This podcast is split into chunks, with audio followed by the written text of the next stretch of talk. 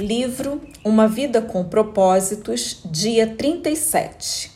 Partilhando sua mensagem de vida. Quem crê no Filho de Deus tem o testemunho de Deus nele. 1 João 5,10. Sua vida ecoa a palavra do Senhor.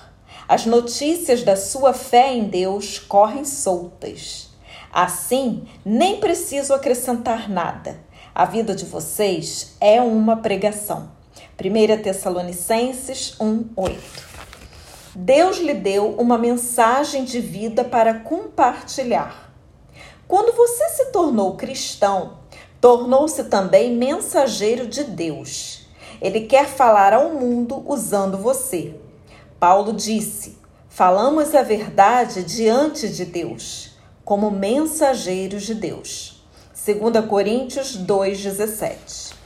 Você pode sentir que não tem nada para compartilhar, mas isso é apenas o diabo tentando mantê-lo em silêncio. Você possui um tesouro de experiências que Deus deseja usar a fim de trazer outras pessoas para a família da fé. A Bíblia diz: quem crê no Filho de Deus tem em si mesmo o testemunho de Deus. 1 João 5,10. Essa mensagem de vida está dividida em quatro partes. Seu testemunho, a história de como você iniciou seus relacionamentos com Jesus. Suas lições de vida, as mais importantes lições que Deus lhe ensinou. Suas paixões devocionais, as questões pelas quais você mais se interessa segundo a forma que Deus lhe deu. As boas novas, a mensagem de salvação. Sua mensagem de vida inclui seu testemunho. O testemunho é a história de como Cristo transformou sua vida. Pedro nos diz que fomos escolhidos por Deus fazer sua obra e falar por ele e para contar a todos quanta diferença ele fez na vida de vocês. 1 Pedro 2:9. Essa é a essência do testemunho. Simplesmente compartilhar as experiências pessoais no que diz respeito ao Senhor. Em um tribunal, não se espera que a testemunha debata o caso, comprove a verdade ou insista em determinado veredicto. Esse é o trabalho dos advogados. A testemunha simplesmente conta o que lhe aconteceu ou o que viu. Jesus disse: Vocês serão minhas testemunhas. Atos 1, 8. E não vocês serão meus advogados. Ele quer que você conte sua história aos não cristãos. Dar testemunho é uma das principais tarefas de sua missão neste mundo, porque é algo único. Não há outra história exatamente igual à sua. Então somente você pode contá-la. Se deixar de compartilhá-la, ela perderá sua importância. Você pode não ser um mestre da Bíblia, mas é uma autoridade quando se trata de sua vida. Até porque é difícil argumentar com a experiência pessoal.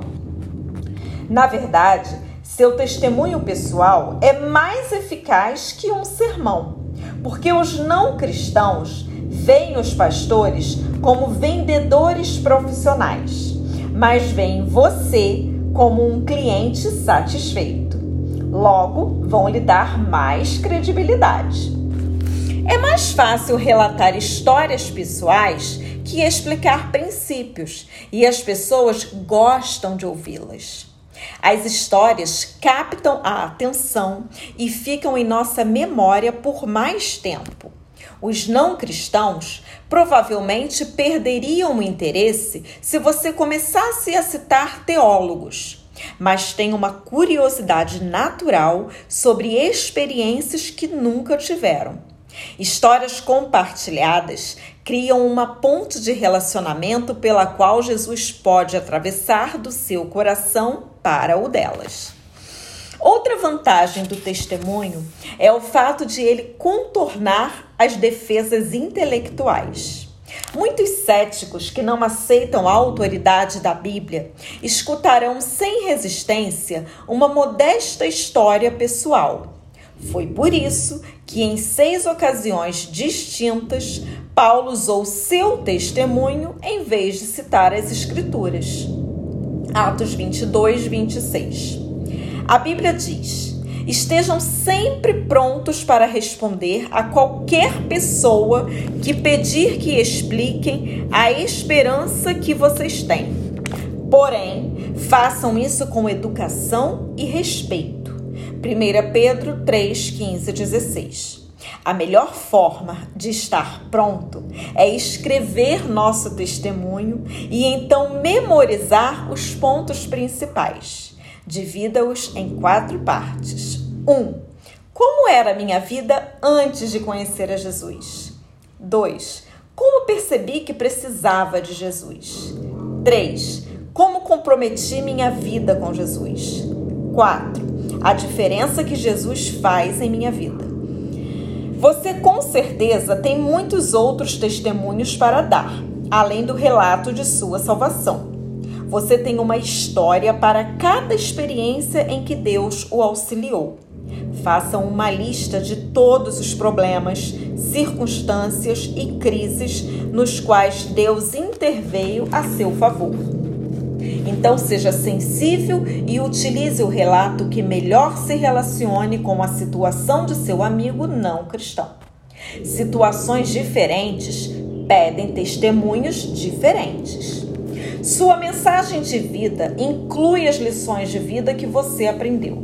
A segunda parte de sua mensagem de vida são as verdades que Deus lhe ensina a partir de suas experiências com Ele. Trata-se de lições e discernimentos que você continuamente aprende sobre Deus, envolvendo relacionamentos, problemas, tentações e outros aspectos da vida. Davi orou: Ó Eterno, ensina-me lições de vida, para que eu possa permanecer no curso.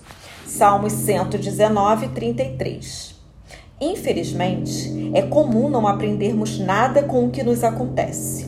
Sobre os israelitas, a Bíblia diz: em várias ocasiões, Deus os resgatou, mas eles nunca aprenderam, até que finalmente foram destruídos por seus pecados. Salmos 106, 43. Você, você provavelmente já conheceu pessoas assim. Embora seja sábio aprender com nossas experiências, é mais sábio aprender com as experiências dos outros. Não há tempo suficiente para aprender tudo na vida por tentativa e erro. Devemos aprender com as lições de vida dos outros. A Bíblia diz: quando alguém está querendo aprender, o conselho de uma pessoa experiente vale mais do que anéis de ouro ou joias de ouro puro. Provérbios 25, 12. Escreva as principais lições de vida que você aprendeu para que possa compartilhá-las com os outros. Devemos ser gratos a Salomão por tê-lo feito, pois ele nos deu os livros de Provérbios e Eclesiastes, que estão repletos de lições práticas para a vida. Imagine quantas frustrações poderiam ser evitadas se aprendêssemos a extrair lições de tudo o que acontece com as pessoas que nos cercam. Pessoas maduras desenvolvem o hábito de extrair lições das experiências do dia a dia. Insisto em que você faça uma lista das lições aprendidas. A menos que as tenha anotado, você provavelmente não tem o hábito de pensar nelas. Eis algumas perguntas para avisar sua memória e fazê-lo começar a escrever. O que Deus me ensinou com o fracasso? O que Deus me ensinou com a falta de dinheiro?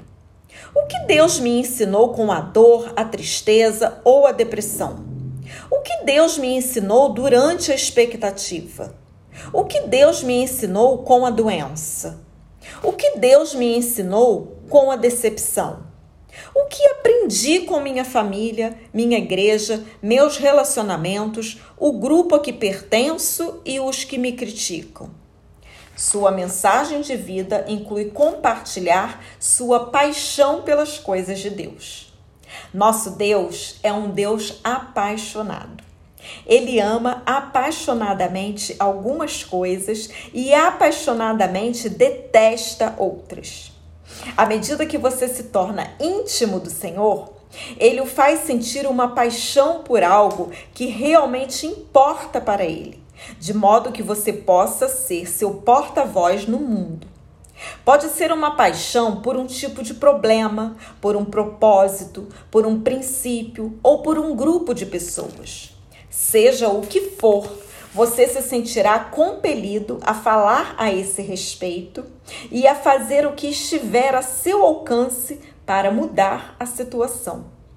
Você não consegue deixar de falar a respeito das coisas que mais lhe despertam o interesse.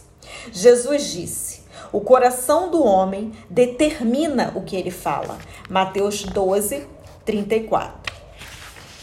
Temos na Bíblia dois exemplos disso.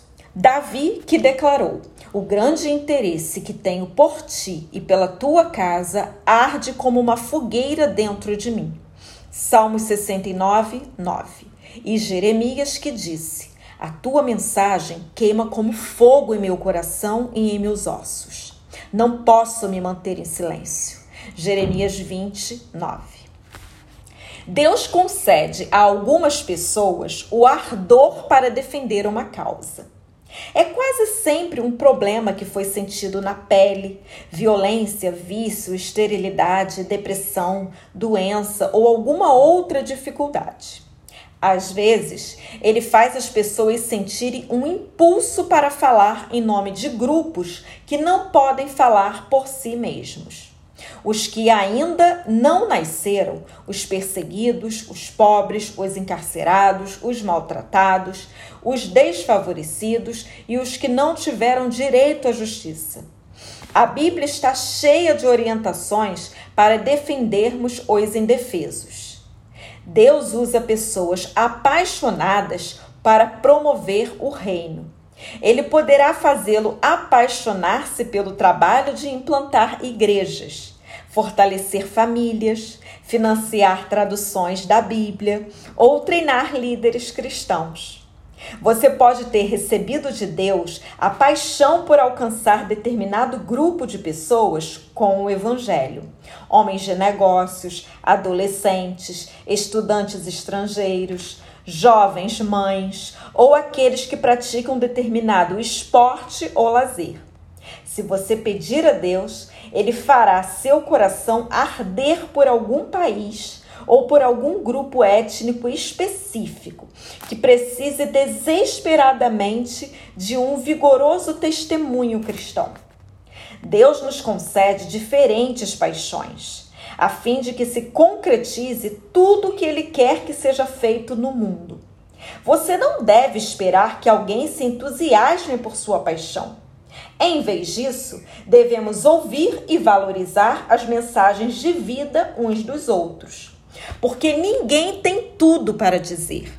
Jamais menospreze a paixão que Deus concede a outra pessoa. A Bíblia diz: é bom sempre ser zeloso pelo bem e não apenas quando estou presente. Gálatas 4, 18. Sua mensagem de vida inclui as boas novas. O que são as boas novas? As boas novas revelam como Deus justificou a humanidade. Isso tem seu início e seu fim mediante a fé. Romanos 1, 17. Deus estava em Cristo, reconciliando o mundo consigo mesmo, não levando mais em consideração o pecado das pessoas contra ele. Essa é a maravilhosa mensagem que ele nos deu para anunciar aos outros. 2 Coríntios 5,19. As boas novas consistem nisto. Quando confiamos na graça de Deus para nos salvar, pelo que foi realizado por Jesus, nossos pecados são perdoados, passamos a ter um propósito para viver e nos é prometido um futuro lá no céu. Existem centenas de ótimos livros que ensinam a pregar as boas novas, mas nem todo treinamento do mundo vai motivá-lo a testemunhar de Cristo enquanto você não tiver assimilado as oito convicções expressas no capítulo anterior. O mais importante é que você aprenda a amar os perdidos tal como Deus os ama. Deus nunca criou uma pessoa por quem não sentisse amor. Todos são importantes para Ele. Quando Jesus estendeu os braços na cruz, ele estava dizendo: Eis o tanto que os amo. A Bíblia diz: Pois o amor de Cristo nos constrange, porque estamos convencidos de que um morreu por todos 2 Coríntios 5,14. Sempre que você se sentir apático sobre sua missão no mundo, passe algum tempo pensando no que Jesus fez por você na cruz. Você deve se preocupar com os que ainda não creem, porque Deus se preocupa. O amor não lhe dá outra escolha. A Bíblia diz: no amor não há medo o amor que é totalmente verdadeiro afasta o medo. 1 João 4,18.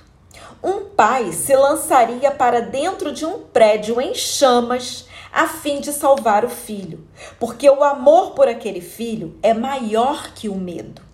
Se você tem medo de compartilhar o evangelho de Deus com aqueles que estão ao seu redor, Peça a Deus que encha seu coração de amor por essas pessoas. A Bíblia diz: Deus não quer que ninguém se perca, mas que todas as pessoas mudem seu coração e sua vida. 2 Pedro 3:9. Sempre que encontrar alguém que não conhece Jesus, você precisa começar a orar por ele, servindo-o em amor e compartilhando as boas novas. E enquanto existir uma única pessoa em sua comunidade que não faça parte da família de Deus, sua igreja precisa insistir em buscá-lo. A igreja que não quer crescer está dizendo ao mundo: vocês podem ir para o inferno.